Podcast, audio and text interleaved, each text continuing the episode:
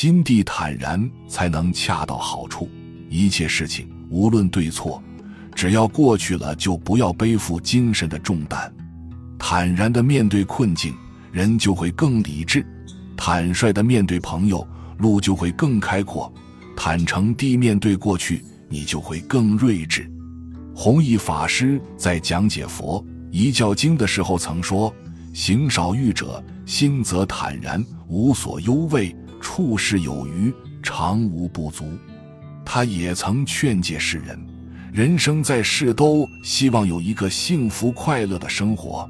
然而，幸福快乐由哪里来呢？绝不是由修福而来。今天的富贵人或高官厚禄者，他们日日营求。一天到晚愁眉苦脸，并不快乐。修福只能说采用不虞匮乏，修道才能得到真幸福。少欲知足是道，欲是五欲六尘，无忧无虑，没有牵挂。所谓心安理得，道理明白，事实真相清楚，心就安了。六根接触，六尘境界不迷。处事待人接物恰到好处，自然快乐。一般来说，做事情和看待一件事情的不同想法和观点，决定了人与人内心想法的不同。来看看这师徒二人的迥异想法吧。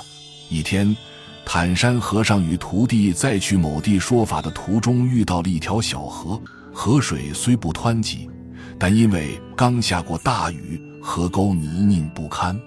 师徒二人正准备渡河时，后面来了一位穿着得体、体貌端庄的年轻姑娘。姑娘行色匆匆，好像有急事要办，但是到了河岸边后，却面露犹豫之色。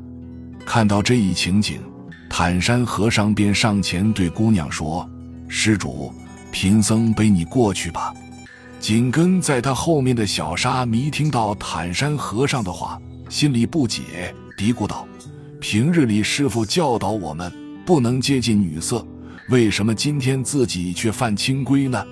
小沙弥本想当场问师傅，但是又怕惹怒师傅，只得忍受九回肠的折磨，闷闷不乐地跟在师傅后面。很多天过去了，小沙弥还在为当日师傅背姑娘过河的事情冥思苦想。一天，他终于憋不住了。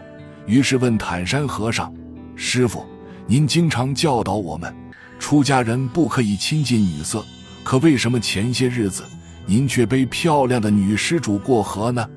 坦山和尚听了小沙弥的问话，讶异地回答道：“我背那位女施主过河后，就把她放下了，没想到你却把她紧紧背着，到现在都还没放下来。